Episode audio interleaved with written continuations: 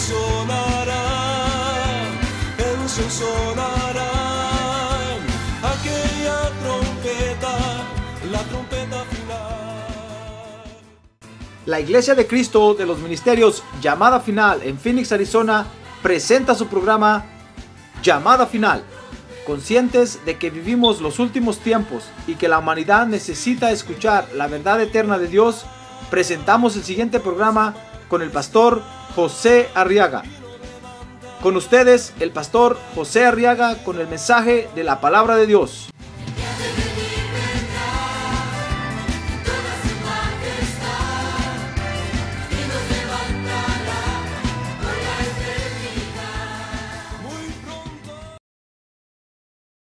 en el libro de Éxodo, en el capítulo número uno, y vamos a prepararnos para recibir el consejo de la palabra de Dios, hermanos. Amén. Muy bien, Éxodo capítulo 1, vamos a leer el verso, el ver, los versos 18, 19, 20 y 21. Dice la palabra de Dios que el rey de Egipto hizo llamar a las parteras y les dijo, ¿por qué habéis hecho esto y habéis dejado con vida a los niños? Y respondieron las parteras a Faraón, porque las mujeres hebreas no son como las egipcias. ¿Ya ve que las hebreas son fuertes y son buenas? Haría conmigo, las hebreas son fuertes y son buenas. Porque las hebreas no son como las egipcias pues son robustas y dan a luz antes que las parteras lleguen a ellas. Verso 20, y Dios favoreció a las parteras y el pueblo se multiplicó y llegó a ser muy poderoso. Y sucedió que por haber las parteras temido a Dios, Él prosperó sus familias. Amén. Ahora acompáñeme a orar por estas peticiones. A ver, levante su mano en alto, Padre, en el nombre de Jesús. Ahora Ponemos en tus manos, Señor, estas peticiones y te pedimos que las atiendas, por favor. Resuélvelas. A ver, interceda conmigo, hermano. Dígale, Señor, resuélvelas en el nombre de Jesús. Atiéndelas, Señor. Son nuestras necesidades y venimos delante de ti con estas necesidades. Padre, ten misericordia, por favor. Sana al enfermo. Salva al perdido Libera al oprimido, rompe las cadenas del atado, oh Dios. En el nombre de Jesús restaura las almas y los cuerpos también, Padre. Glorifica tu nombre. A ver, dígale, glorifica tu nombre, Padre. Glorifica tu nombre. En el nombre de Jesús te lo pedimos. Amén y amén. Muy bien, tenga la amabilidad de sentarse, hermano. Ahora sí, por favor, siéntese y tome su lugar. Muy bien, fíjese que cuando Dios pensó en tener hijos, también lo hizo pensando en prosperarlos en todo. ¿Sabe usted que Dios es nuestro Padre, verdad? Por eso le decía yo a la hora de la, adoración, digámosle Padre, Padre, porque Él es nuestro Padre celestial, hermano. Y dice la Biblia que toda buena dádiva y don perfecto vienen de Él, porque es el Padre de los espíritus. Y como padre, Él es un buen proveedor. Y entonces cuando Él pensó tener hijos en la tierra, hermano, usted y yo, pensó también en prosperarlos en todo. Porque dice el proverbio que honra de los padres es dejarles herencia a los hijos. No que los hijos le den a los padres, aunque los hijos deben honrar a los padres. Pero los padres deben dejarle herencia a los hijos, hermano. Pues pensó el Padre, el Padre Celestial como buen Padre, en prosperar en todo a sus hijos. Por eso nos llamó, para bendecirnos, para prosperarnos. Dice ahí Éxodo 1:21 que Dios prosperó a, a, las familias de los hebreos en Egipto. Llegó el momento cuando Dios, fíjese, cumplió su bendito propósito con, esos hijos y los prosperó en todo. Porque Dios lo que dice lo cumple, hermano.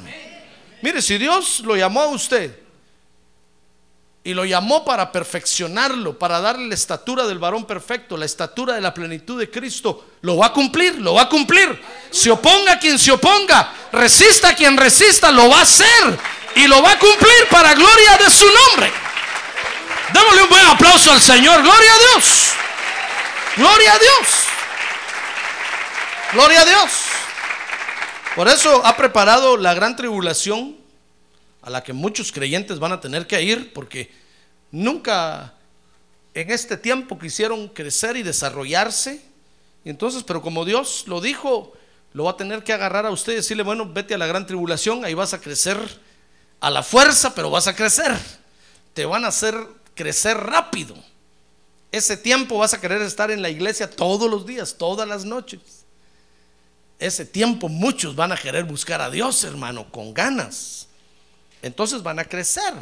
Porque Dios se ha propuesto hacerlo y lo va a hacer. Amén. Muy bien, fíjese que prosperar quiere decir triunfar. Quiere decir tener éxito. Y muchos creen, fíjese que la prosperidad no es de Dios. Pero sabe, la Biblia dice en Eclesiastés 7:14, alégrate en el día de la prosperidad y en el día de la adversidad considera, Dios ha hecho tanto el uno como el otro para que el hombre no descubra nada que suceda después de él. Mire, tanto la prosperidad como la escasez, Dios las ha hecho. Así es que la prosperidad es de Dios, ¿se da cuenta? Por eso el apóstol Pablo le decía a la iglesia, miren hermanos, yo sé vivir en los dos extremos, sé vivir en la, prosperidad, pero también sé vivir en escasez. Porque los dos vienen de Dios, hermano. Si Dios dispone que usted viva en escasez, usted tiene que amoldarse y acomodarse a vivir en escasez. ¿Se da cuenta? Y darle gloria a Dios, hermano. Y cuando llegue el tiempo de la prosperidad, usted debe levantar las manos y también aprender a vivir en la prosperidad y dar gloria a Dios. De la misma forma, porque las dos cosas vienen de Dios. Las dos cosas vienen de Dios. Gloria a Dios. Ahora, la prosperidad de Dios, porque hay una prosperidad que es de Dios, hermano, y esa es la que nosotros tenemos que buscar. La prosperidad de Dios, fíjese que no es para todos. Por ejemplo, dice Proverbios Dios, Dios 7, 2.7, perdón, Proverbios 2.7, que la prosperidad es para los rectos. Dice el Salmo 196 que la prosperidad es para los escogidos. Y dice el Salmo 37.11 que la prosperidad es para los humildes. Porque dice ahí ese verso que los humildes poseerán la tierra y vivirán en prosperidad. Cuando hablo de humildes, no estoy hablando de pobres. No, me estoy refiriendo a los humildes en espíritu, a los que tienen la necesidad de buscar a Dios. Por eso la prosperidad de Dios no es para todos, porque la prosperidad de Dios, mi estimado hermano, fíjese, tiene un orden. Por ejemplo, dice en la tercera carta del apóstol Juan, verso número 2, si usted quiere buscarlo, tercera de Juan, verso 2. Dice, amado, ruego que seas prosperado en todo. Porque esa es la voluntad de Dios, que seamos prosperados en todo, hermano. Pero entonces aquí está el orden de Dios. Dice, así como prospera tu alma. Entonces la prosperidad de Dios tiene un orden y el primer orden que yo encuentro, hermano, es que para que vivamos la prosperidad de Dios aquí en la tierra, porque es aquí en la tierra, no es en el cielo. No está esperando usted llegar al cielo para tener una casa, hermano. No está esperando usted llegar al cielo para tener un buen carro. No está esperando usted llegar al cielo para para ser empresario, para tener propiedades, riquezas. No, es aquí en la tierra. Por eso le leí Éxodo 1:21. Dios prosperó a las familias hebreas cuando estaban en Egipto y delante de los egipcios. Todos los egipcios los miraban, hermano, que vivían prósperos, que tenían de todo, que vivían en paz y con tranquilidad. Dios no los prosperó cuando llegaron a Canaán. Dios no los prosperó cuando los sacó de Egipto. No, ahí en Egipto, viviendo en medio de los egipcios. Porque es un testimonio que Dios le da al mundo de la bendición que tiene para sus hijos. Y el mundo hoy lo tiene que ver, hermano. Por eso hay una prosperidad de Dios y es la que nosotros tenemos que buscar. Dios cumplió su propósito con las familias hebreas cuando estaban en Egipto. Prosperó a las familias. No prosperó a uno solo. No prosperó a un hijo o al papá o a la mamá. Prosperó a las familias completas. Porque la prosperidad de Dios tiene un orden y para alcanzarla aquí en la tierra, hermano, antes de que se vaya usted de la tierra, si es que se va a ir antes que nosotros, a ver, pregúntale que tengo al lado. ¿Se va a ir usted antes que, que yo, hermano? ¿Quién sabe?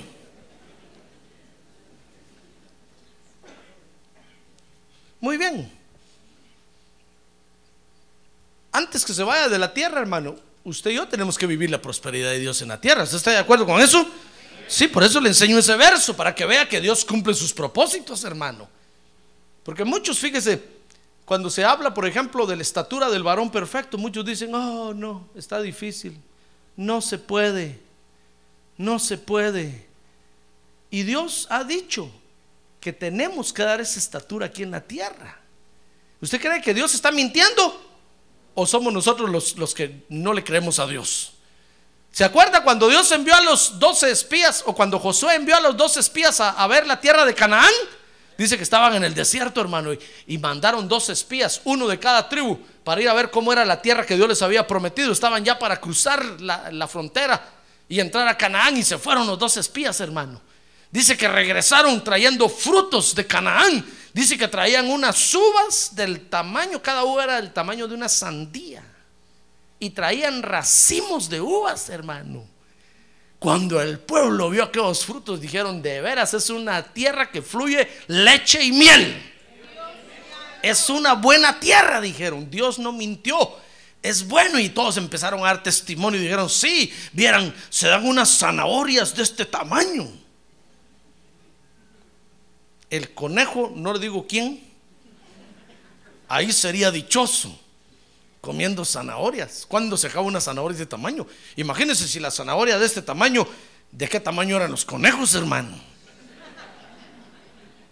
Sí, porque cuando terminaron de dar testimonio dijeron, miren, la tierra prometida, todo es bonito y hermoso, pero también la gente que vive ahí son unos gigantones. Imagínense si la zanahoria es de este tamaño, la gente que se come esas zanahorias, hermano. Y empezaron a decir, allá hay unos gigantones, hay una gente muy grande. Nosotros nos sentíamos como langostas al lado de ellos, estábamos en la tierra de gigantes. Por si algún día usted vio esa serie.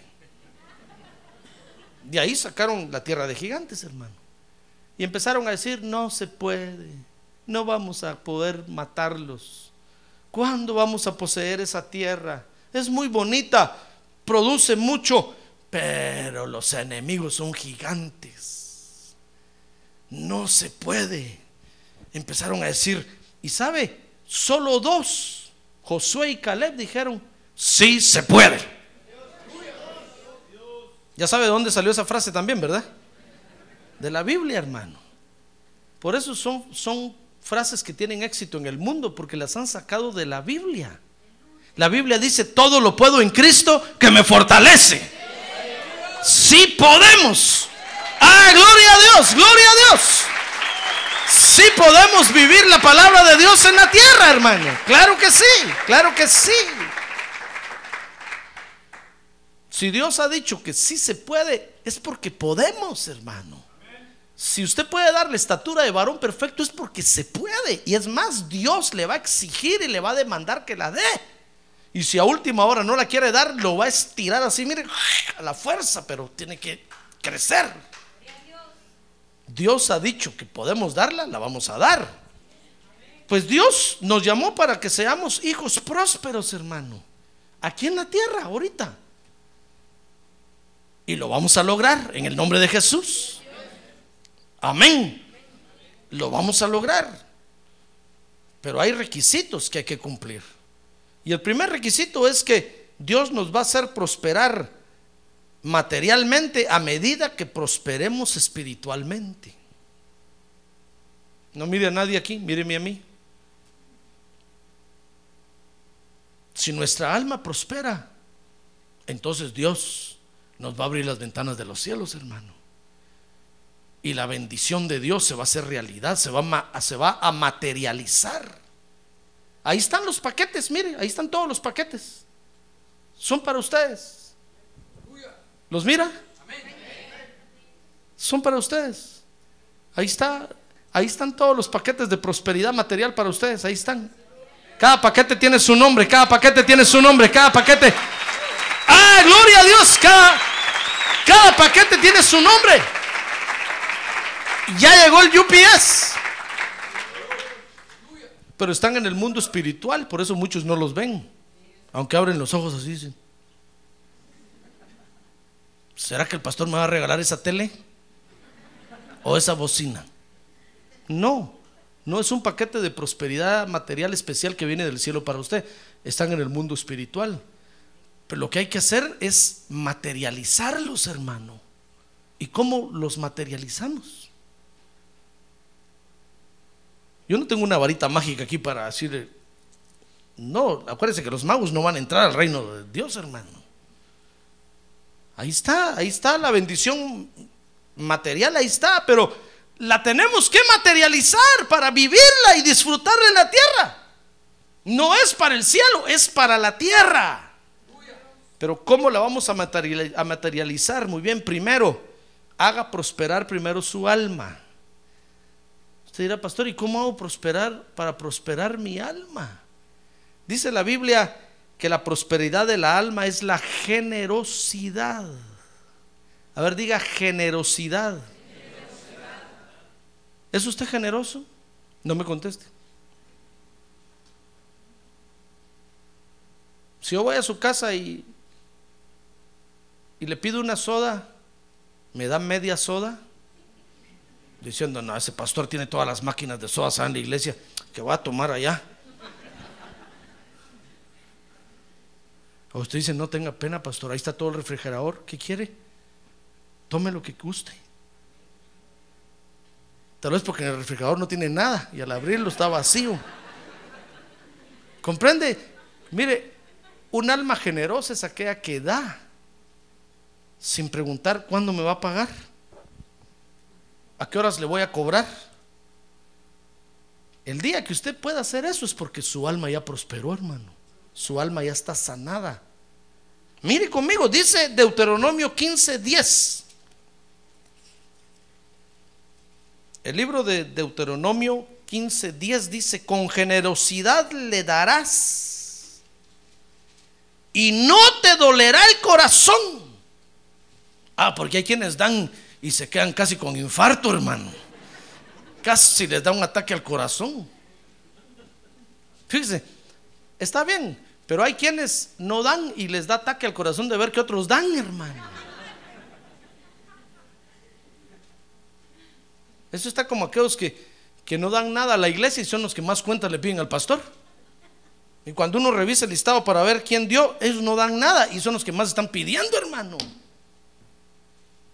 Y el que pide, como es generoso, y el que da, como es generoso, no pide cuentas. Él sabe a quién se lo está dando. ¿Comprende? Hermano. Mire, dice Deuteronomio 15:10, con generosidad le darás y no te dolerá el corazón cuando le, cuando le des, ya que el Señor tu Dios te bendecirá por esto en todo tu trabajo y en todo lo que emprendas. Ya ve, es que un alma, un alma que prospera es un, es un alma generosa porque sabe quién es su proveedor. Pero el que no está sano, hermano, no da nada. Ja. Solo viene pidiendo que me den, que me den, que me den, que me den. Nunca dice yo voy a dar. No quiero que me den, yo voy a dar. El alma generosa, la prosperidad del alma se llama la generosidad. A ver, diga generosidad. Dice la Biblia que hay que dar generosamente. Dice la Biblia que hay que amar generosamente. Dice la Biblia que hay que perdonar generosamente. Y dice la Biblia en, en, en Éxodo 35:5 que el corazón debe ser generoso. Si nosotros no somos generosos, hermano, es porque nuestra alma no ha prosperado. ¿Quiere que probemos nuestra generosidad hoy? A ver, tráiganos alfolíes. No, no se asuste, no se asuste. Muchos se pusieron a temblar, hermano. Eche la negra ahí. Pues la billetera de color negro. Si no, pastor, pero es que ahí tengo mi licencia. No importa, échela. Ahí saca otra. Es que tengo mi. Ahí, échela. Sea generoso. Mire, si nosotros fuéramos generosos, yo le aseguro que el diezmo y la ofrenda hubieran desaparecido, hermano. Hace rato. Pero como nos gusta dar con medida, entonces Dios dice, bueno, entonces den con medida. Porque todavía no han prosperado su alma, su alma no se ha sanado. Mire, cuando, cuando nosotros no estamos sanos espiritualmente, mi estimado hermano, entonces Dios nos tiene que poner la ley enfrente. La ley que nos dice, crúzale a la derecha, cruce a la izquierda, no camine para allá, cierre los ojos, extienda los brazos. Porque dice la Biblia que la ley se hizo para los pequeñitos, que hay que estarles diciendo, venga a comer, siéntese bien, coma con la boca cerrada, no tire la comida, va a bañarse, lávese los dientes. Pero, pero ya alguien que ha crecido y ha madurado, ya no quiere estar diciendo, lávese los dientes, por favor. ¿Verdad que no quiere decirle, bañese? Si algún adulto usted tiene que decirle, mire, mire, ¿cuándo se va a bañar? Es porque le falta un tornillo, hermano. Aún en nuestros ranchos, en nuestros, en nuestros países donde no hay agua, y hay que abrir el chorro desde las 4 de la mañana para juntar un tonel de agua, aún ahí está viendo uno cómo se baña, hermano. Y no hay agua. Aunque sea el río, va a bañarse uno, un río de aguas negras ahí, pero aunque sea ahí se mete uno. ¿Verdad? Pero al niño hay que ponerle la ley, hay que decirle, bueno, aquí está la vara, a ver el cincho. El que más duele, tráiganlo. A ver, si no te bañas, hay que ponerle la ley, hermano. Pero el que ha crecido, así es, así es espiritualmente. El creyente que se ha desarrollado y ha sanado su alma es un creyente generoso, hermano. Entonces, el primer requisito para obtener la prosperidad de Dios aquí en Egipto, mientras estemos en el mundo, es que tenemos que hacer prosperar nuestra alma. El segundo requisito dice el Salmo 1, verso 2. Dice el Salmo 1, verso 2. Sino que en la ley del Señor está su deleite. Y en su ley medita de día y de noche. Entonces dice el verso 3, será como árbol firmemente plantado junto a corrientes de agua, que da su fruto a su tiempo y su hoja no se marchita y todo lo que hace, ¿qué dice? Prosperará. Entonces, el segundo requisito, hermano, es deleitarse en la palabra de Dios. Que más que ver las noticias, más que le, más, más que le cuenten el cuento de la caperucita roja antes de irse a dormir, usted diga, no, mejor quiero que me lean la palabra de Dios. Deleitarse en la palabra de Dios, hermano. Entonces el segundo requisito es deleitarse y meditar en la palabra de Dios. Como le dijo el Señor a Josué, fíjese que debe confesar la palabra, debe meditar la palabra y debe hacer la palabra de Dios. Eso es deleitarse en la palabra de Dios. Y el tercer requisito para vivir la prosperidad de Dios en la tierra, hermano, dice el Salmo 112.1, es que hay que tener temor de Jehová. Ahora diga conmigo, temor de Jehová.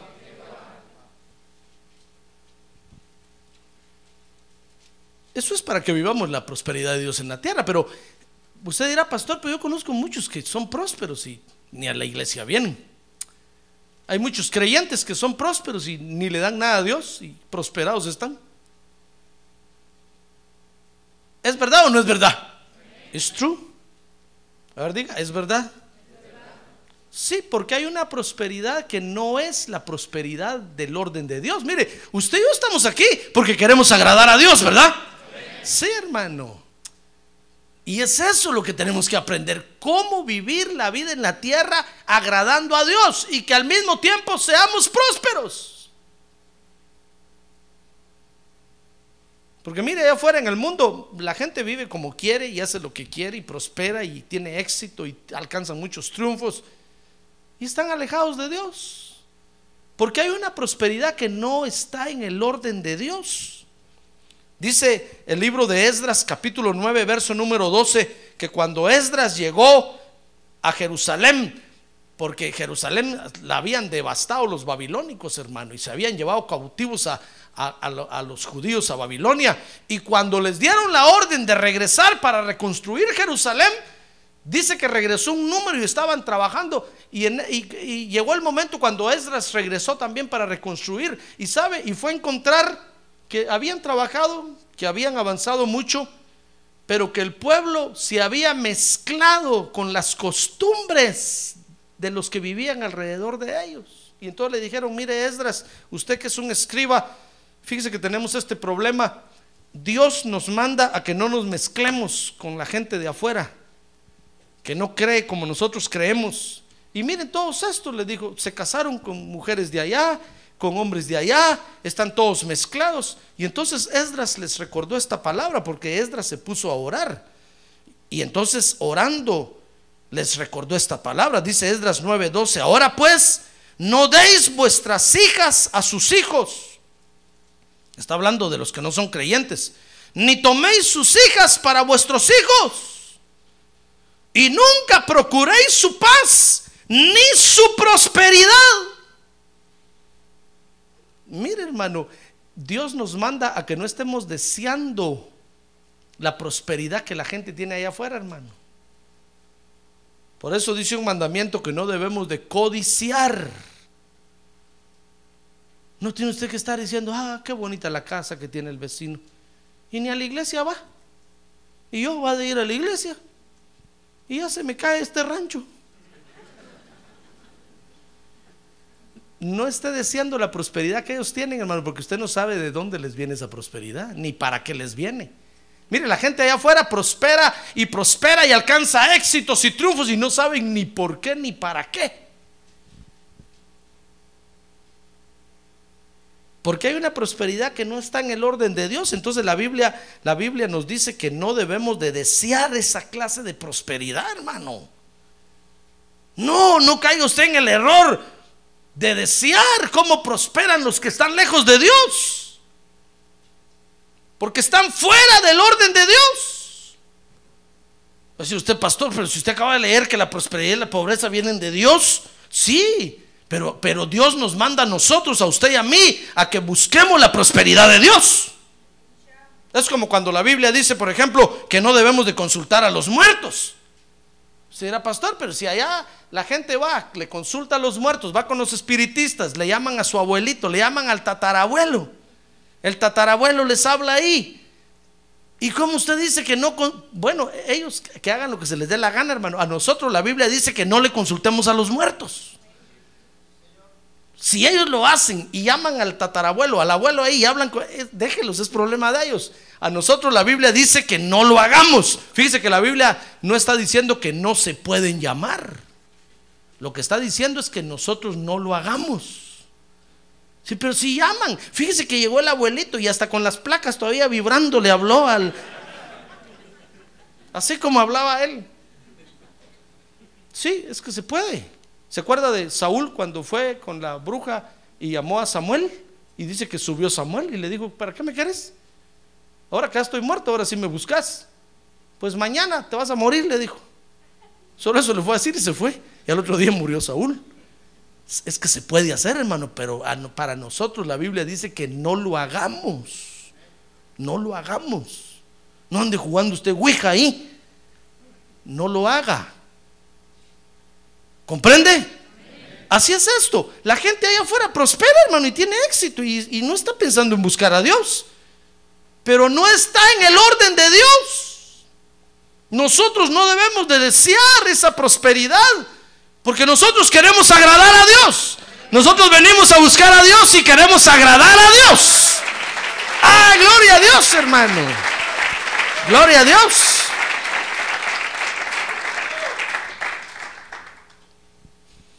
Hay una prosperidad que no es de Dios ahora o que no está en el orden de Dios. Dice Job 21:13 que los impíos prosperan sin Dios. Mire, mire Job 21:13.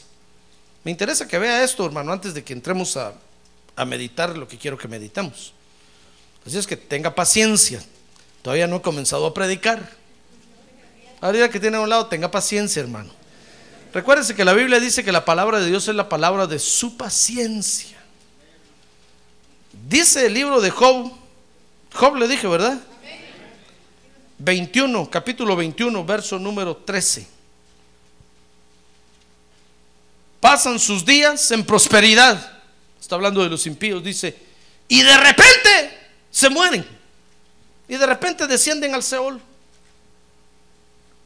Porque los impíos prosperan sin Dios, hermano. Logran hacer grandes cosas en la vida y no están pensando buscar a Dios. Nunca los va a escuchar a usted decirle a usted, vamos a la iglesia juntos, como decía el salmista.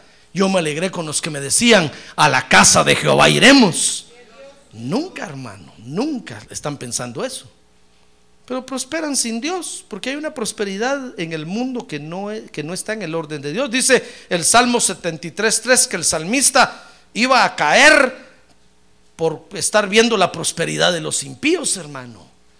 Dice el Salmo 73.3, porque tuve envidia de los arrogantes al ver la prosperidad de los impíos. Mire, el impío, eh, usted puede leer ahí todo el Salmo 73 y se va, a dar cuenta que David iba a caer por estar viendo cómo prosperan los impíos, hermano. Le dio envidia. Pero es, pero es una prosperidad que no está en el orden de Dios. pero nosotros queremos buscar la prosperidad que está en el orden de Dios. Amén. Nosotros, hermano, debemos de, de lograr que Dios cumpla ese propósito en la tierra. Porque Dios cumple sus propósitos, hermano. Tal vez usted dirá, Dios, pastor, prosperar, qué lejos está de mí. Qué lejos lo veo. No, está, está más cerca de lo que usted cree. Es, como cuando eh, dice la Biblia que la gente decía, la salvación, qué lejos está. Y el apóstol Pablo les tuvo que decir, miren, cerca está de ustedes la salvación, en, en, la, en su boca está. Solo confiesen que Jesús es Señor y que es su Salvador y van a ser salvos. Es fácil, está cerca de ustedes, está a su alcance. Está a su alcance. Se puede lograr, se puede alcanzar. Así es la prosperidad. Ahí están los paquetes, hermano, ahí están. Solo están esperando que usted los materialice. ¿Y cómo los va a materializar? Bueno, ya le enseñé cómo. Está a su alcance, no está lejos. Está ahí cerca, hermano. Está a nuestro alcance. Cuando Dios nos prospera, fíjese hermano, ahora quiero que vea esto, porque cuando Dios nos prospera, entonces Dios nos prueba. No crea usted que prosperó y vivieron muy felices. No, Dios nos prueba, hermano. Dios nos prueba. Alguien dijo que lo que se prueba en la escasez es la fe. Cuando usted no tiene trabajo, no tiene cómo pagar la renta, no tiene nada, Dios lo que está probando es su fe. A ver si usted le cree a Dios. Pero lo que se prueba en la abundancia, en la prosperidad, ¿sabe qué es? No es la fe. Ahí no necesita usted fe. Porque tiene el plato de frijoles ahí servido. a su hora en punto. Todavía los tiene que enfriar un poco para comérselos. Porque tiene un buen trabajo. Ahí no necesita fe, hermano. ¿Sabe qué, va a necesitar ahí? Integridad. A ver, dígame, diga integridad. Lo que Dios prueba en la prosperidad es nuestra integridad. ¿Sabe? Va a llegar el momento en que Dios le va a dar y le va a dar, hermano, y le va a dar. Y entonces un día de esto le va a decir, bueno, dame. Tienes tres carros, va, va dame uno. Andádaselo al pastor. Ahí Dios le va a probar la integridad a usted, hermano. Y va a decir, bueno, Señor, es cierto, tengo tres, toma uno, Señor. Dios va a ver qué tan íntegro es usted, qué tan leal es, qué tan cabal es. Entonces cuando usted se lo dé, Dios va a decir, por eso prosperé a este. Y a todos los ángeles ahí, miren, ¿por qué lo prosperé? Porque es íntegro. La prosperidad no lo daña. Tiene un alma generosa. No está pensando en dar, doy, no doy, doy, no doy, doy, no doy. Como la margarita, ¿verdad? Doy, no doy, doy, no, no, no, no doy. Pastor, me salió que no dé.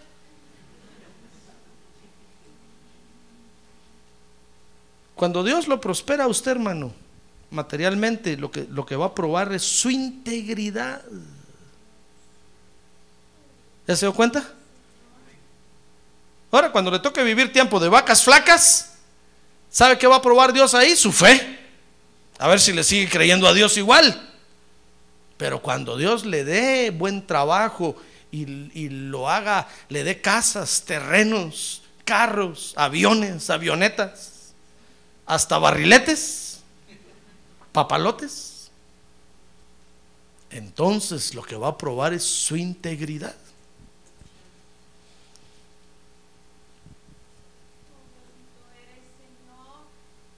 Fíjese que dice el Salmo que David pensó que estando prosperado, ya nunca jamás nada le iba a faltar, hermano. David dijo, no, ya todo, de todo tengo, ya no necesito de nada. Y de repente Dios le dijo, ¿cómo que no necesitas de nada? Dios le probó la integridad. Ahora Israel, hermano, dice ahí Éxodo capítulo 1, verso 21, experimentó que Dios los prosperara en Egipto. Y esto es lo más interesante. Porque no fue hasta que llegaron a Canaán, no fue hasta que estuvieron en el cielo, no fue hasta que llegaran fuera del al espacio, no fue, no, no, no, en Egipto, en medio de los egipcios, Dios los prosperó y quiero que vea esto conmigo. Dice el verso número 7 que primero se hicieron hijos poderosos, ¿se acuerda de eso? Se hicieron hijos poderosos, hermano. ¿Quién iba a creer que Dios iba a cumplir su propósito? Pero llegaron a ser hijos poderosos. Y cuando se hicieron hijos poderosos, sabe hermano, el diablo no se quedó de brazos cruzados, como decimos. Dice la Biblia que el diablo se levantó peor contra ellos. ¿Se acuerda que para hacerse hijo poderoso hay que dominar el alma, verdad? Eso es todo. Y se hace uno hijo poderoso de Dios. Cuando el diablo vio que estos se habían hecho hijos poderosos, dijo el diablo, tengo la otra estrategia para atacarlos y se dejó venir contra ellos. Entonces dice Éxodo capítulo 1, verso, verso número, número 12. Acompáñeme ahí. Dice que se levantó otro faraón que no conocía a Israel. Y entonces dice el verso 11, entonces pusieron sobre ellos capataces para oprimirlos con duros trabajos. Y edificaron para Faraón las ciudades de almacenaje Pitón y Ramsés y dice el verso 12, pero cuando cuanto más los oprimían, más se multiplicaban y más se extendían. De manera que los egipcios llegaron a temer a los hijos de Israel. Porque el diablo, hermano, mire, cuando el diablo mira que usted ya se hizo hijo poderoso, que usted ya conoce su alma, conoce sus debilidades y sus fortalezas, entonces el diablo dice, no, ya no puedo atacarlo por ahí. Antes lo ponía un poquito triste y lo hacía pedazos. Antes lo desanimaba un poquito y lo hacía pedazos. Entonces, ¿sabe qué, va a hacer el diablo? La estrategia de ataque que va a tomar es la opresión. A ver, conmigo, opresión. Lo va a oprimir a usted, hermano. Le va a dejar caer una, una carga de dos toneladas encima de la cabeza, así, mire, para que usted se sienta oprimido.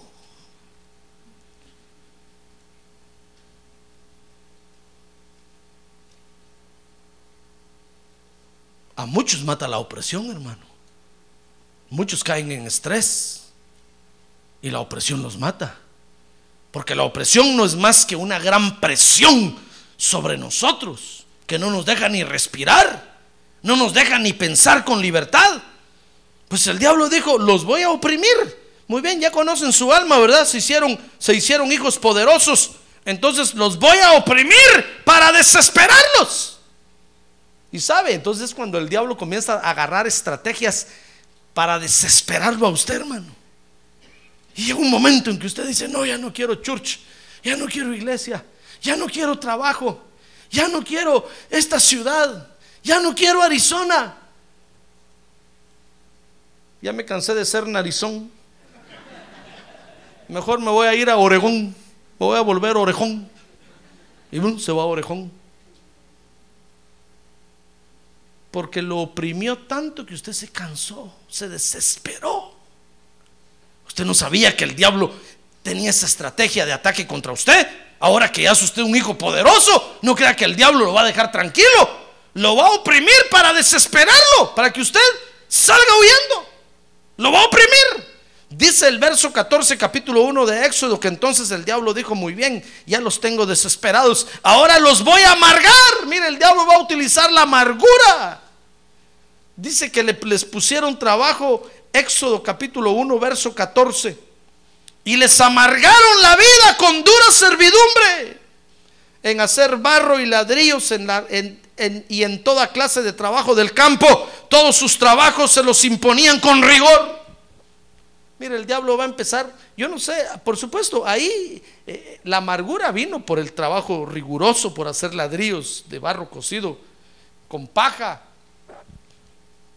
Pero el diablo le va a meter, le va a tratar de meter amargura a usted por otro lado, hermano.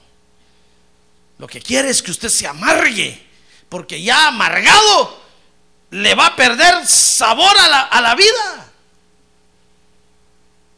Y entonces se va a volver un creyente que ya nada le va a gustar. Y entonces nosotros aquí vamos a cantar y usted no va a bailar. Le vamos a endechar y usted no va a llorar. Va a decir, ya no le siento sabor a nada. Mejor me quiero morir.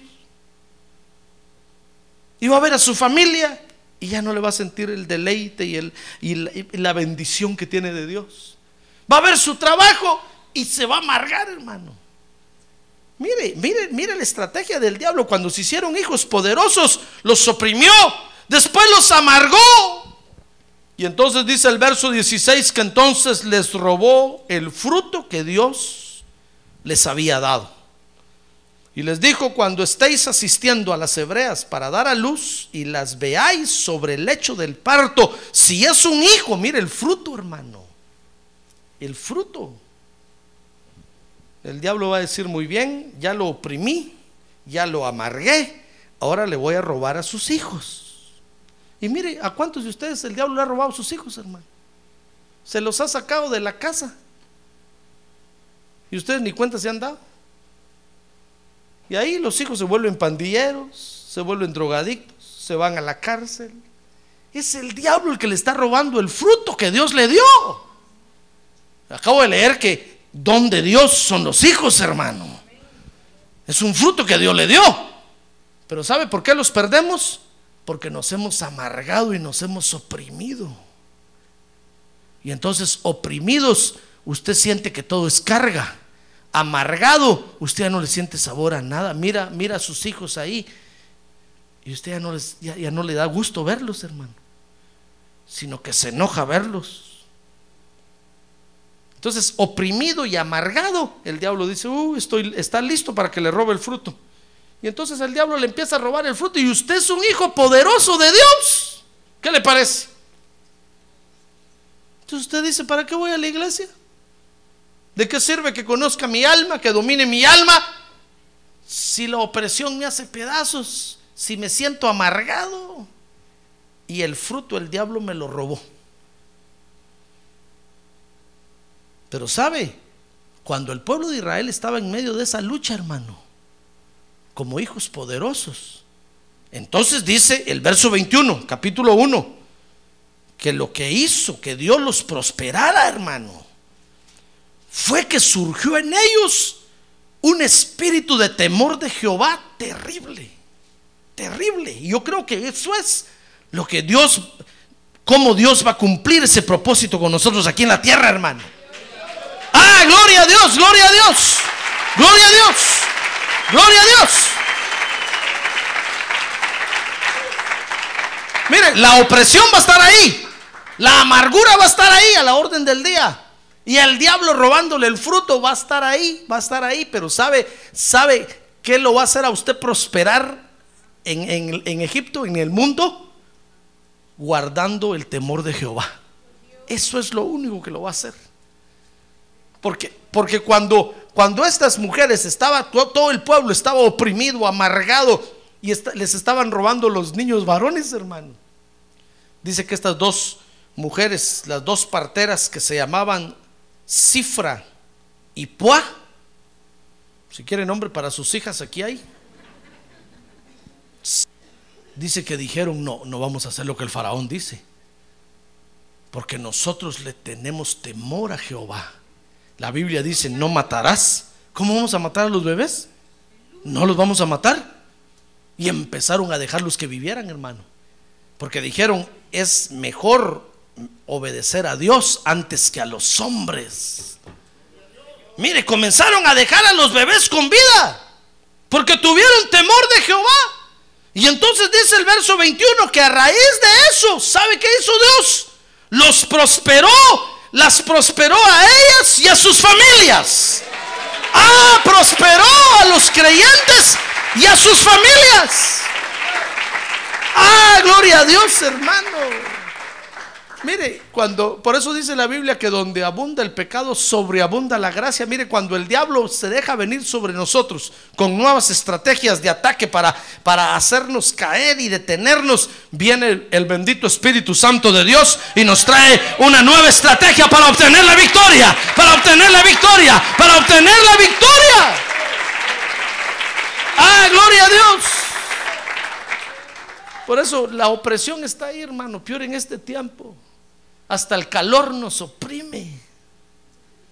No dan ganas de hacer nada. Solo de tomar agua y agua y agua. Y de dormir, dormir, dormir.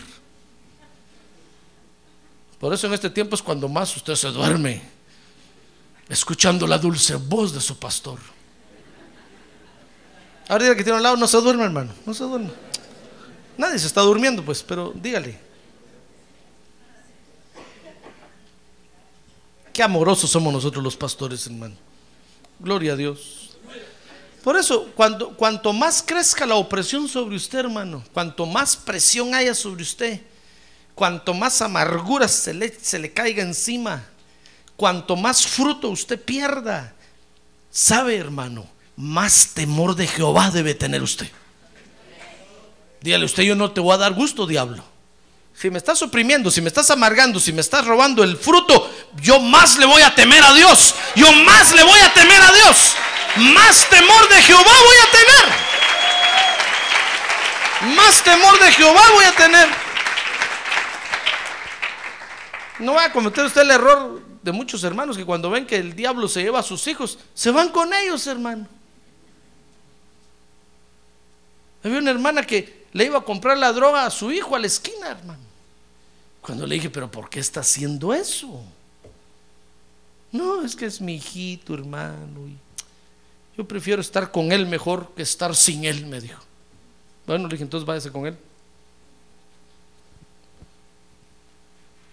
No, usted diga, no, no, no, no, el temor de Jehová nadie me lo va a robar a mí, porque esa es la otra arma que Dios me da ahora para prosperar en Egipto. Para prosperar en Egipto y recuperar lo que el diablo me robó. Voy a recuperar lo que el diablo me robó. Ah, gloria a Dios, gloria a Dios. Porque fíjese hermano que mucho, mucho de la prosperidad de los creyentes tiene que ver con lo que el diablo nos tiene que devolver, hermano. ¿Sabe usted que el diablo nos ha robado mucho, verdad? Sí, nos ha robado de todo. Como dicen ahí por allá, hasta la forma de andar. Y eso es suyo. Dios se lo dio y, y el diablo se lo robó. ¿Cuándo lo va a recuperar? ¿Sabe cómo, lo va, cómo va a obligar usted al diablo a que se lo devuelva? Teniendo temor de Jehová, teniendo temor de Jehová, permaneciendo firme, temiéndole a Dios. Eso fue lo que estos creyentes hicieron. Dijeron, mire, ahí está la, la opresión, la amargura. El diablo se quiere robar a nuestros primogénitos, a todo hijo varón. Muy bien, dijeron. Pero nosotros le vamos a temer a Jehová. Y entonces Dios hizo prosperar a sus familias, hermano.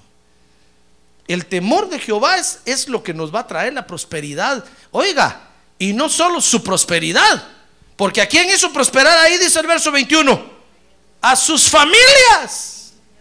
¿Usted quiere prosperidad para usted y sus familias? Témale a Dios. Témale a Dios. Témale a Dios. Su familia está dependiendo de usted, hermano. No va a decir, no, pastor, yo ya los puse en la mano de Dios. Ahí que Dios. No, no, no. Están dependiendo de usted. Usted témale a Dios y Dios lo va a prosperar a usted y a sus familias. Dios los hizo prosperar a ellos y a sus familias, hermano. Lo que nos va a traer la prosperidad familiar es el temor de Jehová. Todo lo contrario nos va a traer pobreza, miseria, el pecado. Lo que mete a nuestra casa, hermano, es pobreza, miseria. Cuando nosotros pecamos contra Dios, afectamos a nuestra familia. Se mete el devorador y se roba todo lo que tenemos ahí. Y nuestra familia, hermano, no sabe. Nuestros hijos, el diablo se los lleva y van gritando, papi, mami, me lleva el gavilán. Y nosotros desde aquí los vemos que van volando por allá. Pero es que el pecado, hermano, mete pobreza y miseria a los hogares. Pero si nosotros le cerramos la puerta al pecado con el temor de Jehová, Dios nos va a prosperar a nosotros y a nuestras familias también, hermano. El temor de Jehová es la prosperidad familiar. ¿Quiere tener usted una buena familia? ¿Quiere tener una- hijos obedientes, inteligentes, buenos ciudadanos? ¿Quiere tener eso? ¿O quiere tener hijos que anden de cárcel en cárcel, perseguidos?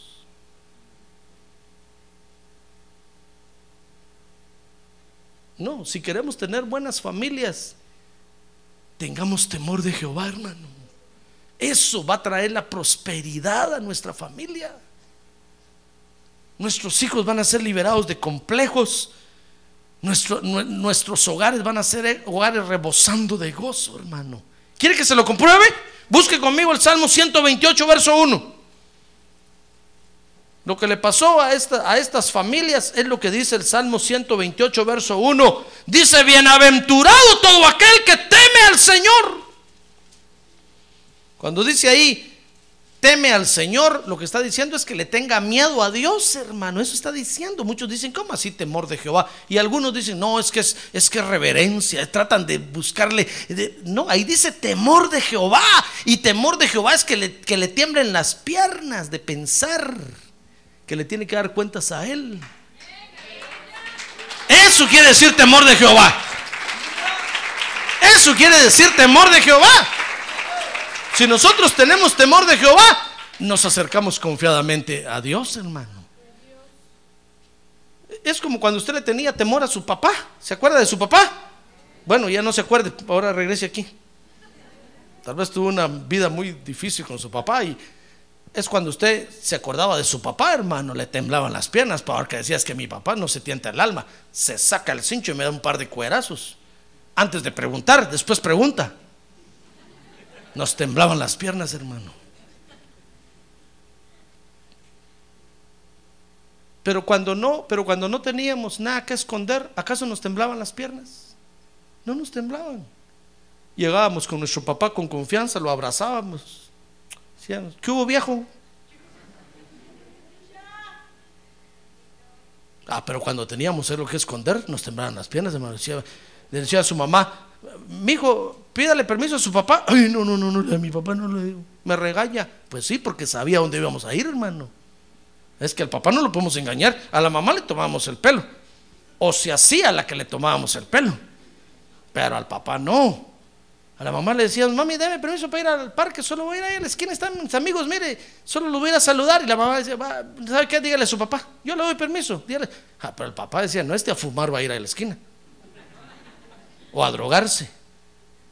Entonces yo, no, es que mi papá no me da permiso, mami. Nunca me da permiso. Pues sí, es que sabe a dónde va a ir. Sabe los peligros que va a correr. Y cuando le decían, papi, ¿me da permiso? No. ¿Qué vas a ir a hacer? A ver, me voy contigo. Ah, no, yo quiero ir solo, ¿verdad? Ah, es que algo está escondiendo, entonces le teníamos miedo. Hermano, lo que nos va a hacer prosperar en la vida, aquí en la tierra, es que nosotros aprendamos quién es Dios, hermano. Y sepamos que le vamos a dar cuentas a Él. Si caminamos en orden con Él, Él nos va a bendecir y nos va a hacer prosperar.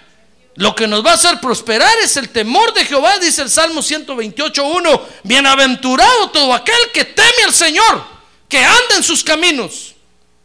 Entonces, oiga, dice, cuando comas del trabajo de tus manos, ¿qué dice? Ah, no, usted no está aquí, hermano. ¿Ya ve que se durmió? ¿Qué dice aquí? Cuando comas del trabajo de tus manos, ¿qué dice? Ah, ¿eso es prosperidad o no?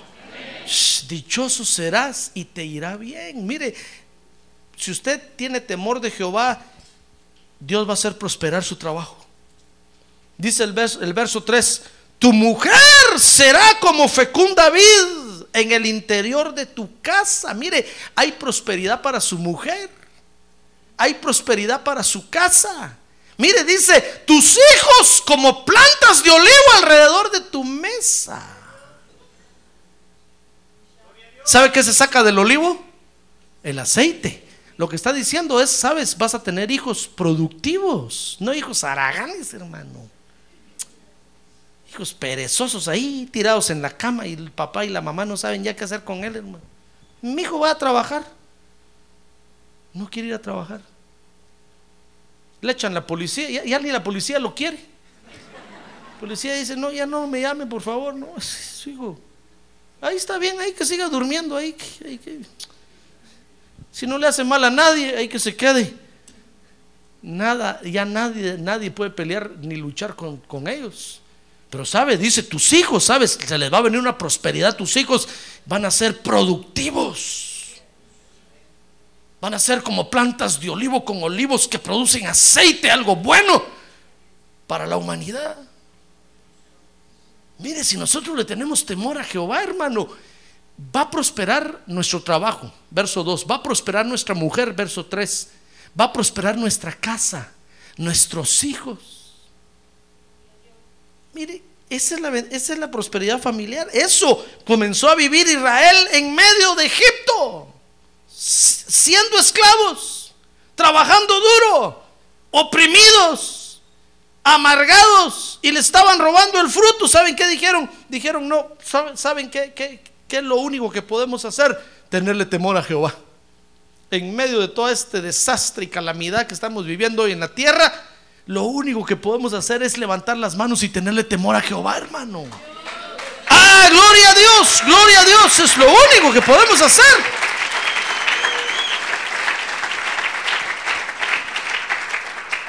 Pero mire usted los hogares, hermano. De 100 hogares, 99 están dañados y hechos pedazos. Estamos viviendo un tiempo de calamidad, de opresión, de amargura, de pérdida de fruto. ¿Qué podemos hacer, hermano? Solo levantar las manos y tener temor de Jehová. Dice ahí el verso 4, he aquí que así será bendecido el hombre que teme al Señor. Y entonces dice Éxodo 1:21, Dios hizo prosperar a sus familias.